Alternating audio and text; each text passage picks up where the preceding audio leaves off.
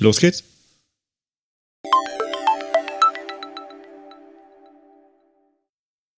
Hallo, wir sind die Kurzschluss-Junkies und wir begrüßen euch zur Folge 0x16, aufgenommen am 12.12.2019. Wir sind Chris und Basti und sprechen über Elektronik und Elektrotechnik im Allgemeinen. Und los geht's. Prösterchen. Prost. Ich habe heute so, nichts zu trinken, ich bin total unvorbereitet. Ja. Ja. ist halt scheiße, wenn man nichts im Haus hat, was, worauf man gerade Bock hat, ne? Ja. ja. Schlimm, schlimm, schlimm. Also. Ich, was trinkst du denn? Ich hatte gerade sogar die Wahl, ob ich Äppler oder Bier trinke. Hm. Hab mich jetzt für den Äppler entschieden. Gute Wahl, gute Wahl. Ja. so. Gut, also wir sind wahrscheinlich, äh, höchstwahrscheinlich sind wir in der letzten Folge vor Weihnachten. Ähm, und der Weihnachtsmann war da und hat euch was mitgebracht. Es gibt nämlich einen 100-Dollar-Gutschein für Tindy zu gewinnen. Und was ihr dazu machen müsst, ist lediglich eine E-Mail an uns schicken an feedback at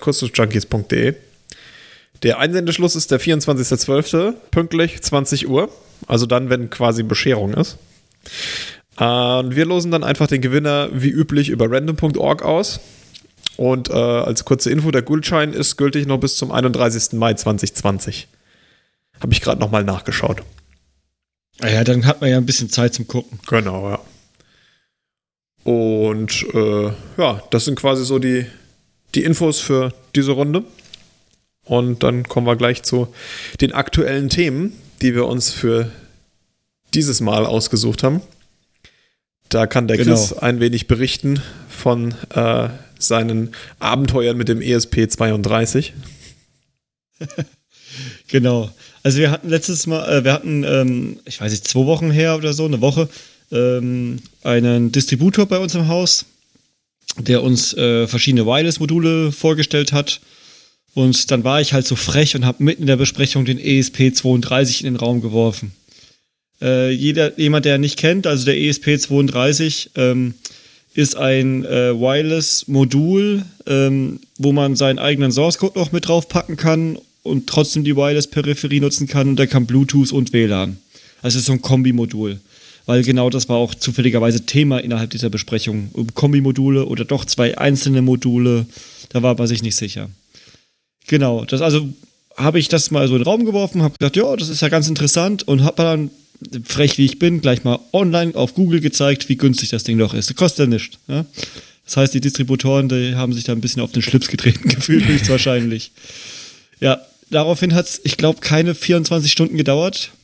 Da hatte ich eine E-Mail bekommen, dass ähm, der ESP von Espressive ein massives Sicherheitsproblem hat. Äh, ich habe das mal dann überflogen und dachte, hm, das sieht aber aus wie ein Hardware-Sicherheitsproblem, kein Software-Sicherheitsproblem. Im ersten Moment liest es sich aber wie ein Software-Sicherheitsproblem. Ja gut, der, der, der, Boot, äh, der Secure-Boot ist kaputt. Ja, ich habe dich dann ja. halt mal dazu be befragt, genau, und es ist dann so, dass man quasi mit einem, aber man muss schon mit einem Hardware-Angriff. Richtig, genau. Also, ich ich habe also mir das dann mal genauer angeschaut. Ja, genau, ich habe mir das genauer angeschaut. Und ähm, das Sicherheitsproblem, das ist, äh, das ist kein geheimes Problem. Da gibt es eine CVE-Nummer. Für eine CVE-Nummer ist eine öffentliche Security äh, Violation, beziehungsweise das ist halt einfach eine, das ist eine Nummer, die wird einem bekannten Sicherheitsproblem vergeben. Da ist nichts Geheimes dabei. Deswegen kam das wahrscheinlich auch dann so schnell als Antwort äh, auf Christians Aussage, dass der ESP doch äh, so günstig ist. Und ähm, das, das eigentliche Problem, das der Chip hat, ist, ähm, dass wenn der in, in so IoT-Geräten mit Internetverbindung eingesetzt wird, ist es natürlich von Vorteil, wenn man da nicht einfach beliebige Firmware updaten kann. Über die Wireless-Schnittstelle. Ja? Oder über die Bluetooth-Schnittstelle, was ja auch Wireless ist, aber halt nicht übers Internet, sondern dann über das, äh, über das Mobilgerät nebendran. Und, genau, über die Gegenstelle. Genau. Und ähm, wie man damit umgeht, ist eigentlich im Moment so, dass der initiale Hersteller von dem Produkt ähm, den Code, der dort ausgeführt wird, verschlüsselt. Mit einem Schlüssel.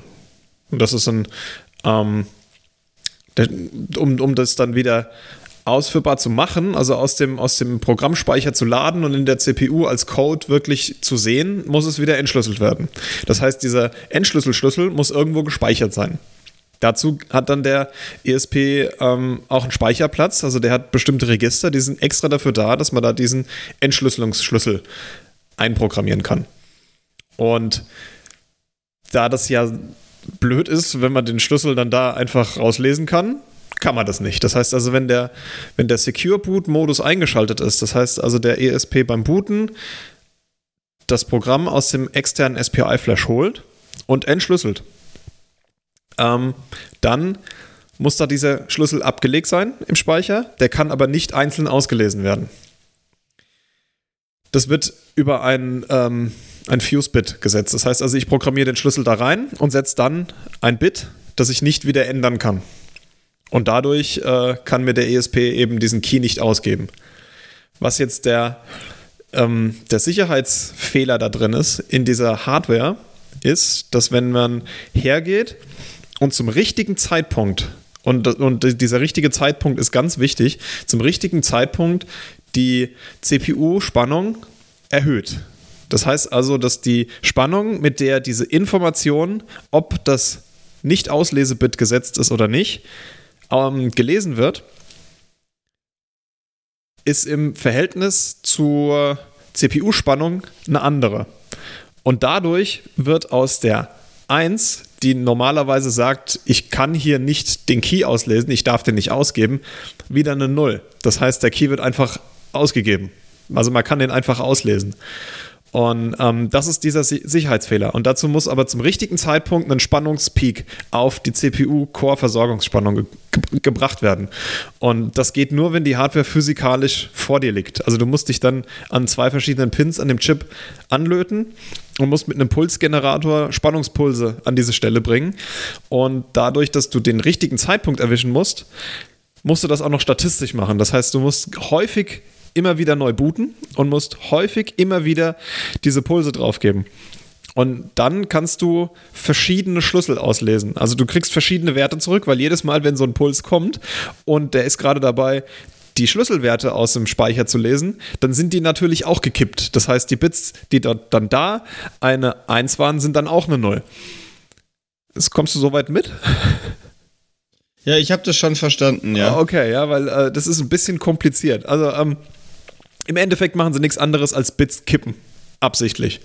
Ja, ja die Latch-Uppen halt da irgendwas rein. Die versuchen da so, so, so ein. Ja, das, das, ein, ein das ist nichts anderes. Kippen. Genau, ja. ist nichts anderes, als dass eine 1 zu einer 0 umgetütelt wird, indem einfach die Spannungsverhältnisse unterschiedlich sind. Das ist alles.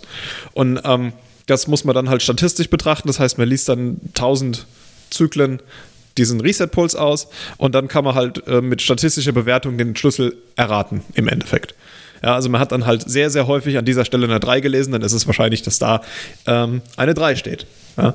Und halt keine 5 oder eine 6, wie das halt dann bei äh, 1 oder 2 Mal auslesen der Fall war. Und so kommt oh, man dann halt ja auf den einen Sinn Schlüssel, der in dieser einen CPU zum Entschlüsseln von der Firmware verwendet wird. Und ja, unter der Voraussetzung, dass der Schlüssel ähm, unique ist pro Hardware. Nö. Also ich würde ja jetzt, wenn ich, wenn ich, äh, wenn ich ähm, Hardwarehersteller wäre und ich würde meinen Kram verschlüsseln, äh, warum sollte ich den Schlüssel random generieren? Der ist ja eigentlich sicher in dem Fuse-Bereich. Richtig, genau. Und deswegen gibt es dann ähm, halt einen Schlüssel und das ist der Code-Schlüssel. Und damit kann man dann Firmware erzeugen, die halt auf allen Geräten als authentisch erkannt wird. Und das ist das Problem dabei. Und genau. das ist ein tief drin sitzendes Problem in der Hardware. Ähm, da gibt es keine Möglichkeit, einen Software-Patch zu machen. Sie haben es aber trotzdem geschafft. Ja, also ähm, es gibt ein Workaround für dieses äh, Problem. Und ähm, dazu muss man irgendwie noch äh, das, das aktuelle ähm, Board Support Package runterladen für den, für den Chip. Also die, das, das SDK muss man aktualisieren und muss dann noch ähm, eine zusätzliche Funktion ausführen, die macht dann irgendwas im Hintergrund und dann kann man ähm, validieren, dass das eben nicht passiert ist. Dieses äh, Glitchen in irgendeiner Art und Weise. Ja. ja, da bin ich mal gespannt, Und, ob ähm, das auch wirklich das dauerhafte Fix ist. Nee, sie haben auch geschrieben, dass die nächste Silizium-Version schon da äh, Mitigation, also Maßnahmen beinhaltet, die äh, genau dieses halt nicht mehr zulassen sollen. Ja, cool. Aber dann, alle, dann reagieren alle, sie ja wenigstens drauf. Ja. Nicht so wie manch andere Hersteller, Richtig, die genau. sagen, so what? Alle Chips, die mittlerweile im Feld sind, sind natürlich anfällig für dieses Problem. Und ähm, dadurch äh, kann es halt passieren, dass es jetzt äh, Geräte gibt, die diesen ESP32-Chip als Controller drin haben, für die es eben Angriffe geben könnte. Ja, also zum Beispiel diese Lei FX-Lampen, das sind so WLAN-LED-Lampen. Da ist der drin. Und, ähm, Oder die ganzen Sonoff-Dinger. Ja, genau, aber das sind, da, da, sind ja sogar teilweise auch noch die 28, nee, 82, 66 drin. Ja. Ja, ähm, und der hat es nicht, das Problem, glaube ich. Deswegen, ähm, das ist ein, ein, interessanter Bereich, diese Hardware-Security-Geschichte. Ähm, da kann man durchaus interessante Ansätze sehen, wie denn Leute versuchen, Hardware kaputt zu bekommen oder kaputt zu spielen, im Sinne von ähm, mal schauen, was passiert, wenn ich hier einfach 100 Kilohertz drauf tue. ja, ähm, ist eigentlich ein, ein Musterbeispiel für wie ähm, Hardware-Security-Fehler behandelt werden sollen. Ähm, ist auch von, also ist von, vom Hersteller dokumentiert. Es, es, gibt einen Workaround, es gibt eine Disclosure History. Der, ähm, das Disclosure ist responsible gelaufen. Das heißt also, derjenige, der das Problem gefunden hat, hat sich an den Hersteller gewandt, bevor er es veröffentlicht hat und hat dem Hersteller einige Zeit eingeräumt, äh, eben Maßnahmen zu ergreifen oder halt das Problem zu untersuchen und ist erst dann an die Öffentlichkeit gegangen. Und ähm, das ist wohl am 2. August passiert. Das heißt, äh, seitdem ist das bekannt. Also diesen Jahres 2019. Ja. Falls, so man, falls man das eh nachhört. 30 noch nicht. Ja. ja.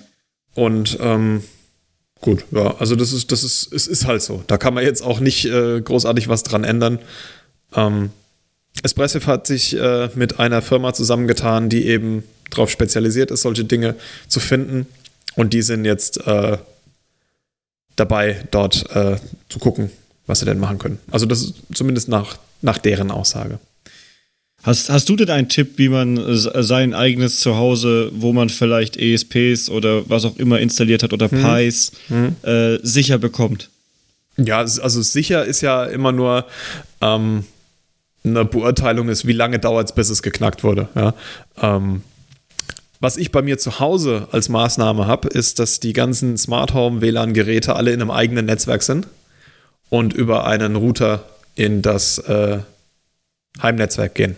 Also die haben quasi ihr gekapseltes Netzwerk, gekapseltes WLAN und haben dann eben eine zentrale Schnittstelle ins, äh, ins Netzwerk, das dann auch Internetzugang hat. Ähm, und dort läuft ein aktuelles OpenWRT drauf. Da schaue ich, dass das aktuell ist. Die Passwörter sind relativ lang und ähm, mit einem Zufallsgenerator erzeugt für diesen äh, Router der da quasi als Firewall zwischendrin hängt. Die Ports, die dort äh, auf sind, in beide Richtungen sind begrenzt. Das heißt, da sind halt die, die Ports, die sein müssen, 80 und ähm, 443 für äh, HTTP und HTTPS. Die sind offen. Und ähm, für MQTT ist äh, 1883, glaube ich. Ähm, ja, das ist, das ist so der, der äh, initiale Sicherheitstipp ist, ähm, macht ein gekapseltes Netzwerk für eure Smart Home Geräte und am allerbesten ist es natürlich, ihr habt einen lokalen Controller, sowas wie Home Assistant oder Open Hub ähm, und das ist gar nicht ans Internet angeschlossen. Weil ich habe auch eine gute Idee, dann, wie man seine Lampen sicher bekommt. Ja, wie denn? Man äh, macht ein mit 50 Hertz äh, amplitudenmoduliertes Signal. Die Amplitude könnte irgendwie so um die 230 Volt liegen. Ah, okay, und, und am besten macht man das dann ähm, kabelgebunden, ne? Also kabelgebunden nicht und mit so einem Kippschalter. Hm. Ja, und mit dem Kippschalter. Als Modulator. Ich glaube, das ist dann. ja, so, da, irgendwie muss die Amplitudenmodulation ja entstehen. Ja, ja, ja ist richtig. 50 Hertz hast du ja immer drauf. genau. Also so viel äh, zum, zum Thema ESP32 und Sicherheitslücke. Äh, ja, Sicherheitslücke existiert. Ähm, aber ich kann mir vorstellen, dass solche Lücken auch in vielen, vielen anderen Chips zu finden sind. Nur ich, mir fällt aktuell sogar ein Beispiel ein, ja? was eine, also jetzt nicht Sicherheitslücke, aber eine Komfortlücke ist, die zum Beispiel einem renommierten Hersteller wie Intel schon seit Ewigkeiten bekannt ist. Und zwar ich weiß nicht, das ist bestimmt schon Minimum fünf Jahre her. Ähm, dass wenn ein Bluetooth, das kam zu der Zeit, wo Bluetooth 3.0 rauskam, mhm, da haben die wohl in ihr Silizium, da haben die äh, wohl äh, irgendwie Bluetooth 2.0 nur noch emuliert in den Intel-Chips. Mhm. Und da gibt es einen Bug drin, der steht auch überall drauf, auf jeder, also wenn man danach sucht, findet man es ratzi-fatzi. Ähm, wenn der das Bluetooth-Device ein Hub abschaltet, was an einem 3.0-Port ist, was aber ein 2.0-Port im, äh, emuliert USB, quasi. nicht Bluetooth. Ja, genau. Ach, Entschuldigung, USB, äh, ja, USB, okay, ja. Ja, ah. ja genau. Ja. Äh, ähm, dann, und das Ding in den Energiesparmodus setzt und quasi einpennen lässt, dann wacht das Ding nicht wieder selbstständig auf, weg, wenn der Genau, du musst dann ziehen und stecken. Ich weiß nicht, wie viele Leute es schon mal aufgefallen ist, keine Ahnung, die haben eine externe USB-Soundkarte dran oder, oder eine Festplatte oder ein Repeater oder ein Hub. Und oder wie oft es denen schon mal genau, ob das denen schon mal aufgefallen ist, dass wenn die den Rechner in den Sleep setzen, in den Energiesparmodus und der Haken ist gesetzt, weil man kann den Haken auch entsetzen. Das Problem ist halt, dass nach jedem Update von Windows der Haken wieder da ist. Ähm, dass dann die Hubs nicht mehr aufwachen. Mhm. Also das ist vielleicht bei manchen Versionen mittlerweile gefixt, aber das war über Jahre, Jahre ja, hinweg. Ich habe hab das Problem das einfach in meinem egal. Laptop. Da geht das Touchpad nicht mehr und das ist über USB intern angeschlossen. Siehst du, also haben sie es immer. Und dein Laptop ist ein relativ aktuelles, gell? Achso, nee, das alte. Also, das alte. Mit dem wir jetzt gerade Achso, das, ja. das, das, dein, das dein Audio-Ding, ja, okay. Genau. Ja. okay. Das ist schon relativ alt, ja. Aber das ist zum Beispiel eine so eine Sache, ja. Das ist ein Silizium-Fehler äh, und da gibt es einen Workaround und der heißt nämlich ziehen, stecken. Ähm, also One Fix. Ja. Ähm, ähnlich, genau. ähnlich ist es äh, bei den ganzen ähm, Spectre- und Meltdown-Geschichten die ja dann äh, dich quasi in die Lage versetzen, geheime Informationen aus dem RAM zu ziehen. Ähm, die sind ja auch eher so ein, ja, da gibt es halt Microcode-Patches und, und dann ist halt die CPU wieder kacklangsam. Ja, aber dann ist sicher. Ja, äh, ja. Also Sicherheit ist ja nicht schnell. Weißt du, da, da wäre so ein Vorschlag, ne? Ich meine, man, man, kennt das ja noch aus den, aus den guten alten Zeiten vom 286er und 386er. Wie wäre es denn mit so einem großen grünen roten Knopf am, am Computergehäuse, den man drücken kann und dann sind die Spectrum Meltdown äh, Microcode Patches aktiv oder nicht? Und dann schreiben wir da gerade Turbo drüber. das ist eine super Idee. okay.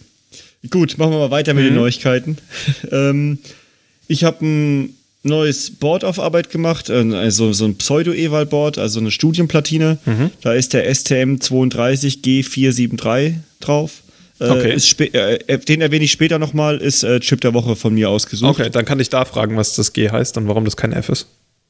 Genau. Oh, mach ich. Mach ich. Äh, dann, dann noch was anderes und das ist eine unglaubliche Unglaublichität. ich habe neulich tatsächlich mitgehört, wie ein Softwerker zu einem anderen Softwerker gesagt hat, um die Zielhardware, äh, du brauchst nicht die Zielhardware, um mit dem Coden anzufangen. ja, das ist aber auch das, der, der immer gesagt hat, äh, ich kann noch keinen Code machen, wenn die Platte noch nicht fertig ist. ja, das stimmt auch. Ja, aber es stimmt ja, du kannst ja nicht fertig sein mit dem Coden, wenn die Platte noch nicht fertig das, ist. Das, ist, richtig, wiederum, das ist richtig, ja. Aber er hat ja, er hat ja damit das Coden anzufangen gemeint, weil, mhm. weil da ein Softwerker danach geschrien hat, ich brauche doch die Hardware, wie soll ich denn sonst anfangen? Mhm. Genau. Genau, dann noch eine andere Neuigkeit ist, ähm, ich habe meinen Home-Server endlich am Laufen. Kann mhm. jetzt Daten abspeichern. Ich habe endlich Netzwerke und Ports gerafft. Äh, aus dem Grunde Ports, weil ich nach außen welche aufmachen musste, um, weil, weil meine Sachen alle vom Internet erreichbar sein sollten. Das mhm. zum Thema Sicherheit. Und das müssen dann ähm, immer eigen, eigene sein. Ne? Also man kann nicht drei ja, verschiedene also Dienste auf 443 laufen lassen. Nein, das stimmt. das habe ich dann auch gelernt. Äh, genau. Und ähm, also bei mir läuft als Datensynchronisierung das äh, SyncSync. Also Sync geschrieben und dann Sync, wie, wie die Sache. Mhm. Ähm, und das ermöglicht, das ist, ich habe wenige Tools gefunden, die das können, äh, One-Way-Datenspeicherung. Also Also Datenkrake. Es zwar beide, genau, du hast quasi die, die, äh, äh, beide Daten synchronisiert, aber kannst sie dann auf deinem Sendedevice löschen, ohne dass sie auf dem Empfangsdevice gelöscht mhm. werden, mhm. sozusagen. Mhm. Ja. Ja, das so viel zu meinen Neuigkeiten. Wenn du keine mehr hast, würde ich dann gleich weitermachen ja, und in die Common Sense Tipps reinrutschen. Ja. Gut. Also, mein Common Sense Tipps der Woche. Ändert immer, immer, immer als aller, allererstes das Default-Passwort eurer Geräte. Warum? Ein, Admin, Admin ist doch gut, das kann ich mir wenigstens merken. Genau. Ein Beispiel ist Pi. Hm, hm, hm. Wie, ich, will, ich, will, nicht wissen, genau, ich will nicht wissen, auf wie viele Pies man einfach draufkommt, indem man Pi und Raspberry oder Admin und Pi, also ein paar dieser fünf oder vier verschiedenen Default-Passwörter ausprobiert und man ist auf der Kiste drauf. Da gab es ähm, ganz am Anfang, als die, als die Raspberries rausgekommen sind, als da die, diese Model B äh, rausgekommen ist, gab es, wenn du das Raspbian installiert hast, gab es eine Möglichkeit, dich in so einer Landkarte einzutragen. Und da konnte man dann quasi ähm, über diese, also da hat dann auch der Pi hat es dann gemacht, ja, und dann konnte man dann über diese Webseite dann auf die IP von dem Pi und dann ähm, ja, also ganz am Anfang war das, war das auch eine total heftige Sicherheitslücke. Aber das ist eine Software-Sicherheitslücke.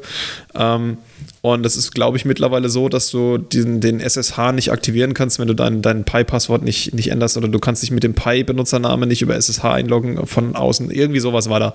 Also die hatten da schon, äh, die haben das erkannt. Die Frage ist bloß, ähm, ob sie nur einfach hingeschrieben haben, du solltest dein Passwort ändern weil das macht dann keiner. Äh, oder ob es einfach nicht funktioniert, wenn man sein Passwort nicht ändert. Dann wird, macht man das meistens. Ja, genau. Äh, dann noch was anderes ist, äh, wenn möglich, bei den Devices immer HTTPS aktivieren. Mhm. Also ein Zertifikat erstellen und wenn es nur ein Customs ist und dann meckert zwar der Browser rum, dass es kein zertifiziertes äh, Zertifikat, äh, lizenziertes Zertifikat ist so rum.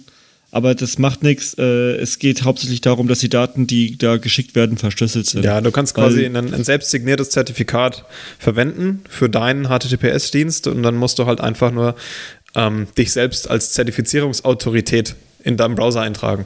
Da gibt es ähm, jede Menge Google-Informationen zu.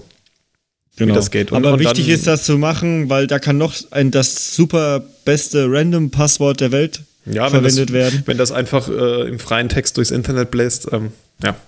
Ist das ziemlich egal, wie sicher das Passwort ist. Genau. genau ja. Und mein zweiter Common Sense-Tipp ist, wettet nicht mit euren Chef, wenn ihr, wenn es um Schaltungsteile geht, die ihr nicht auf die Zielhardware draufgebastelt habt. Egal wie sicher ihr seid, dass das so funktionieren muss. ich habe jetzt eine Wette verloren. Ähm, Problem war, dass der OP, den ich nicht rausgesucht habe, sondern der da war, nicht an seinen Spannungs, äh, an eine VCC dicht genug also rankam. Kein, kein Rail to Rail.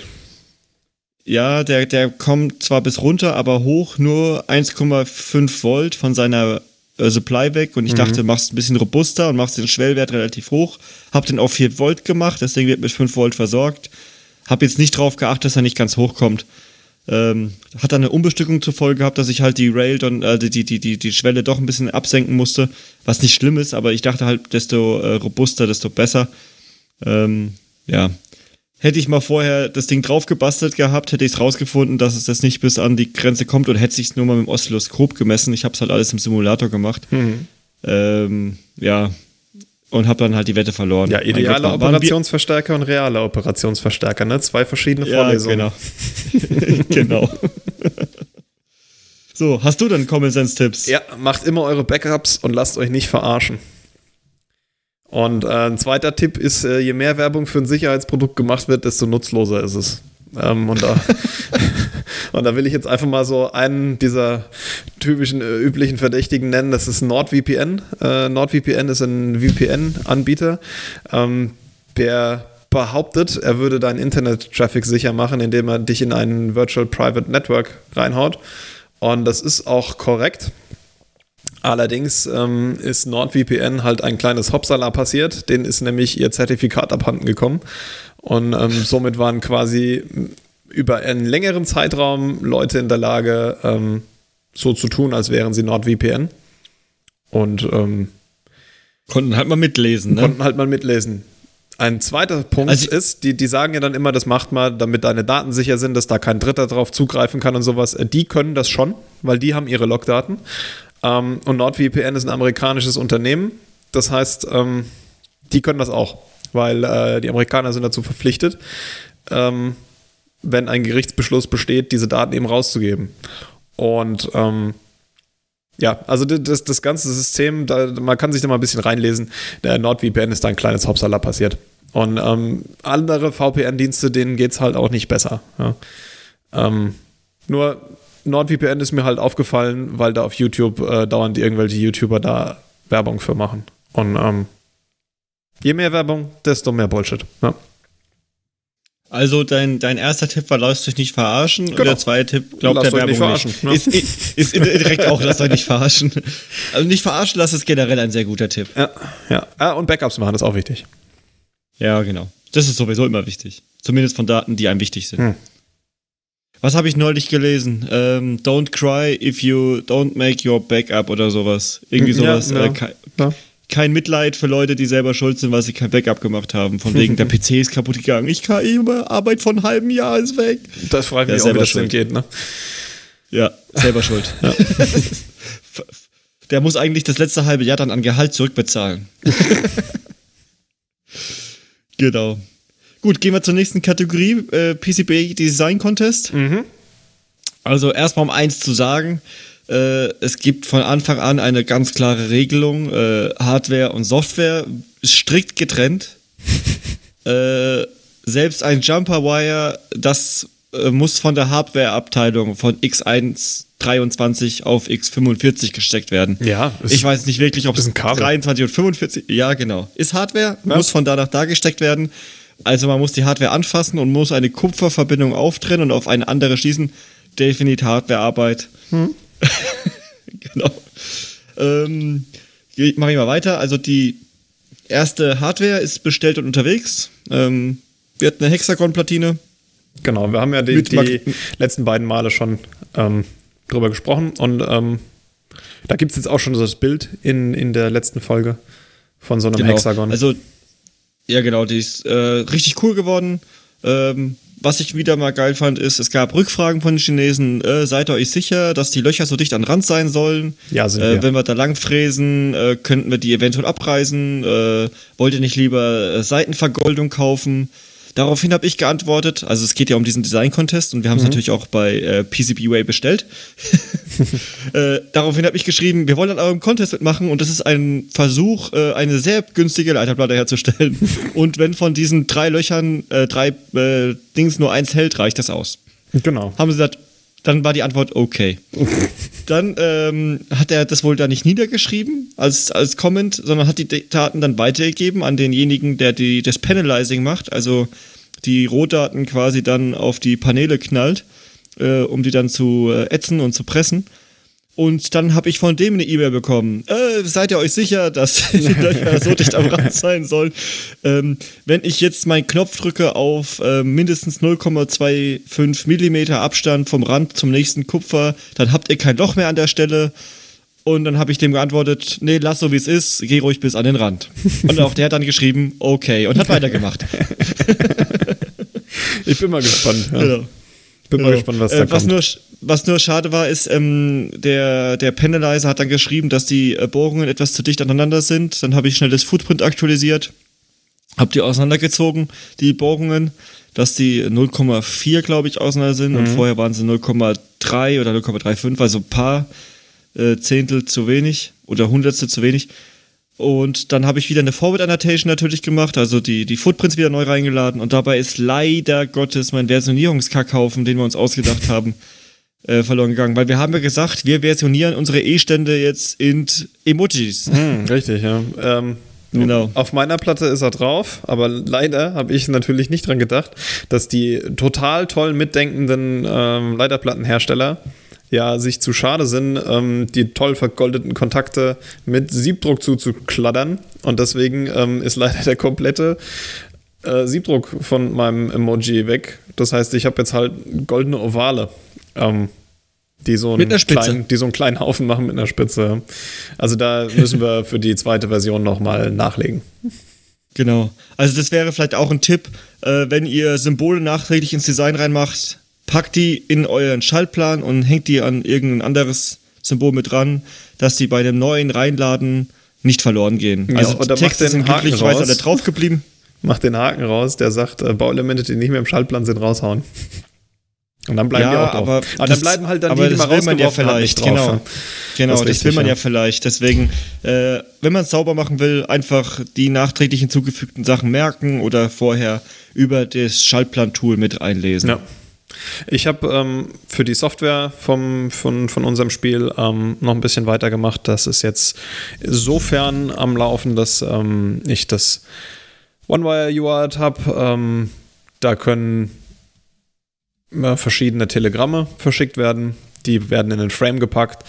Ähm, das wird durchgeroutet. Und ähm, jetzt bin ich dabei, die Queues wieder abzuarbeiten und dann die Programme zu parsen, sodass ich äh, die dann auch weiter verteilen kann. Im Moment kann ich nur ein Programm, äh, ein Programm in Telegram erzeugen und das äh, geht dann halt an dem Port raus, an dem es rausgehen soll. Ähm, ja, ansonsten, äh, oh, der, der Chris gibt mir da so ein paar, paar Infos. Der CapTouch-Button funktioniert, genau. Wir haben das CapTouch äh, zum Laufen gebracht und ähm, ja, der Kurzschlussknopf, genau, mit den schönen Halo, nee, Halogen sind es nicht, wie heißt Hologrammaufkleber. Holograph. Hologrammaufkleber, ja. ja. genau. Ähm, das machen wir doch einfach mal ein, ein Foto von und zeigen euch das. Stimmt, genau, das, dann werden wir das als, als äh, Foto reinmachen. Mhm.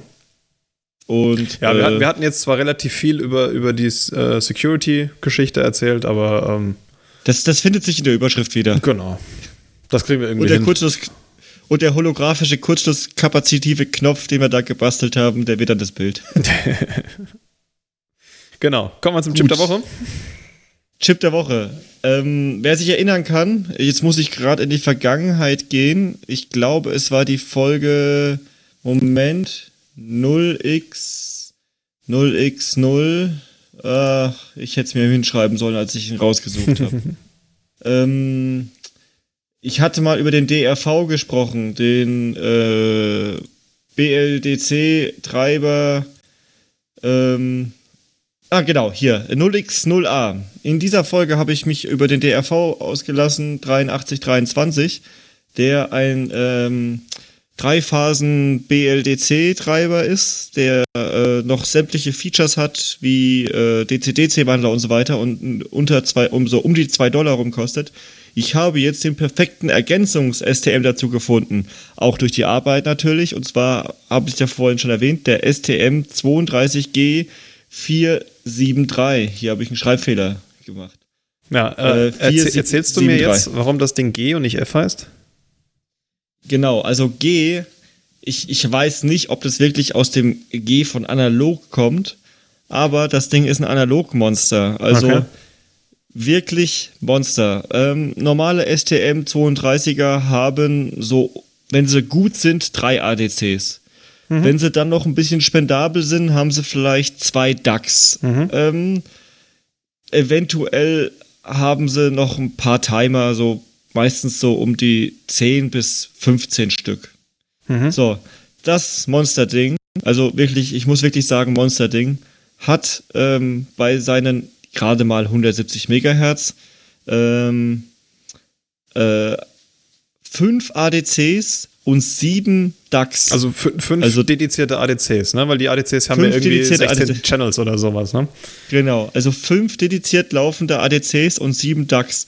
Davon, und ich, ich habe nicht glauben können, ich habe das zweimal lesen müssen, vier von den DAX haben 14 Megasamples. Äh, 15 Megasamples, Entschuldigung. Oh, wow. Also du, du kannst ein 15 Megahertz Rechteck zum Beispiel darauf machen mhm. oder halt, äh, ich sag jetzt mal, äh, ein 1,5 Megahertz äh, schönen Sinus. Mhm. Mhm. Ja, also das Ding ist unglaublich mächtig. Hat ähm, 512K Flash mit ECC eingebaut. Also wer das oh, nicht wow. kennt, das, das ver äh, verhindert quasi dieses Kippen. ähm, drei Kans zwei Watchdogs, das habe ich auch noch nie gelesen, dass ein Chip zwei Watchdogs hat, wobei mhm. das kann es schon öfter geben. 5 UARTs, 4 SPIs, zum Beispiel Quad SPIs und der unterstützt dieses USB-C Power Delivery, mhm. hat vier und hat vier i2Cs. Also wow. das Ding hat einfach unglaublich viel Analog Performance mhm. und Schnittstellen. Schnittstellen, Schnittstellen, Schnittstellen. Ähm, was ich jetzt aber noch als wichtigstes Feature vergessen habe, das Ding hat sechs integrierte Op-Amps. Da kann hm. man, und das, und das sind wirkliche Hardware-Op-Amps, die werden nicht irgendwie emuliert da drin. Da kann man äh, die Verstärkung live ändern. Also mhm. du, du, ich, ich bin mir nicht ganz sicher, ich glaube, es war plus, minus 64. Mhm. Und dann in, ich, ich bin mir nicht, wie gesagt, nicht hundertprozentig sicher, aber ich glaube, es war in 4 Bit oder so einstellbar. Okay. Und äh, du kannst eine Hardware-Filterung einschalten. Mhm. Kann man die auch untereinander dann noch ähm, kaskadieren? Ja, du kannst die in Reihe schalten. Also man, äh, zum Beispiel gibt es ein paar Op-Amps, die direkt von einem DAC mhm. dranhängen. Also mhm. du kannst mhm. quasi mit einem DAC auf dem Op-Amp gehen, mhm. hast dann die komplette Amplitude in deinem digitalen, diskreten Signal und kannst mit dem Op-Amp daraus ein kleines Signal mhm, machen, mhm, das aber trotzdem sehr schön, schön aufgelöst ist. So, da denkt man sich natürlich, naja, bei den ganzen Features, die das Ding hat, dann, ähm, ja, so 4, 5 Euro ist man dann schon bereit auszugeben. Das Ding kostet 2,80 Euro. Hm. Bei 1000 Stück bei das Mauser. Ist, äh, das ist echt cool, ne? Ja. Ähm, was mir jetzt aufgefallen ist, war mir in der Vergangenheit nicht ganz so sicher. Das LQFP und QFN-Gehäuse, die kosten exakt das gleiche. Mhm. Ich ver vermute, dass der Workflow da relativ ähnlich ist. Das dürfte dasselbe Leadframe sein, ne? Genau. Die BGAs sind allerdings alle teuer. Ja, also das ja, ja, darf man nicht vergessen. Für einen BGA zahlt man ungefähr 50 bis 100 Prozent mehr, ja, weil, je nach Chip. Ja, der Prozess vom BGA ist halt anders. Ne? Es kommt halt immer darauf an, ähm, was, was für eine Größe dieser BGA ist, ob dann ähm, noch ein Substrat gebraucht wird, um den, den Chip, der dann auf das Substrat aufgelötet wird, äh, zu fernouten oder ob das Flipchip ist aber auf den Chip muss trotzdem dann noch zusätzliche Metallschichten aufgebracht werden äh, in der Halbleiterfabrik. Deswegen ist BGA meistens teurer. Aber genau. halt auch wesentlich also, kleiner. Ja, genau. Also da möchte ich nochmal erwähnen, STM32G473. Äh, super geiler Mikrocontroller. Megahertz sind aktueller State of the Art, würde ich sagen, für M4-Kerne. Mhm. Ähm, es gibt natürlich auch andere, die da ein bisschen mehr rauskitzeln, aber 170 MHz, denke ich, ist ganz vernünftig. Ja, gut, also wahrscheinlich ist auch dadurch, dass da so viel Analogzeug drauf ist, äh, der Prozess relativ groß, ne? So, ja, was ja eigentlich geschaut? nicht dagegen spricht, ne? Nö. Für analog ist das wichtig, ja, weil ich meine, so ein, so ein, nee, ich ähm, die so ein M4er, der ist ja, äh, wenn man den in, in so einem Applikationsprozessor drin hat, dann kann der mit 800 MHz laufen, ne? aber da ist halt der, der Prozess halt super klein dann. Also ich schreibe mir das mal auf, dass mhm. wir zum nächsten Mal sagen, in welcher Technologie das Ding gefertigt ist. Mhm. Habe ich jetzt einfach vergessen rauszuschauen. Normalerweise interessiert mich das immer. Ja, weil den fürs nächste Mal hast du ja auch schon rausgesucht, ne? Fleißiges ja, Bienchen, du. Nächste, ja, ich, ich, ich, hatte vorhin ein bisschen Zeit, da konnte ich ein bisschen Excel machen. ja. Halt, nein, es ist nicht Excel, Entschuldigung. Nein, es ist äh, Projektplanung. Es heißt Tabellen.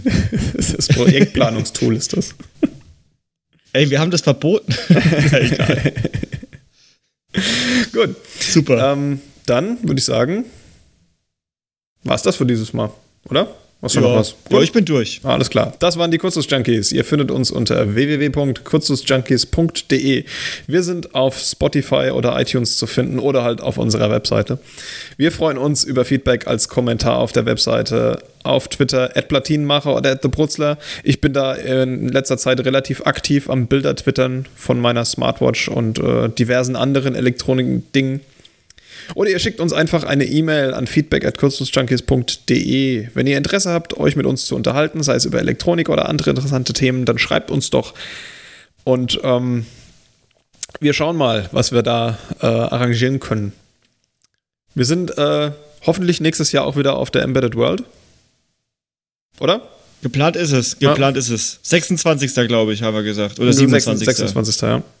Schauen, 26. Schauen wir mal, sind wir auf der Embedded World. Ja. Gut. Gut, wer Bock hat, sich da mit uns zu treffen, schreibt uns an hm? und bis dann. Äh, tschüsschen. Ciao, ciao.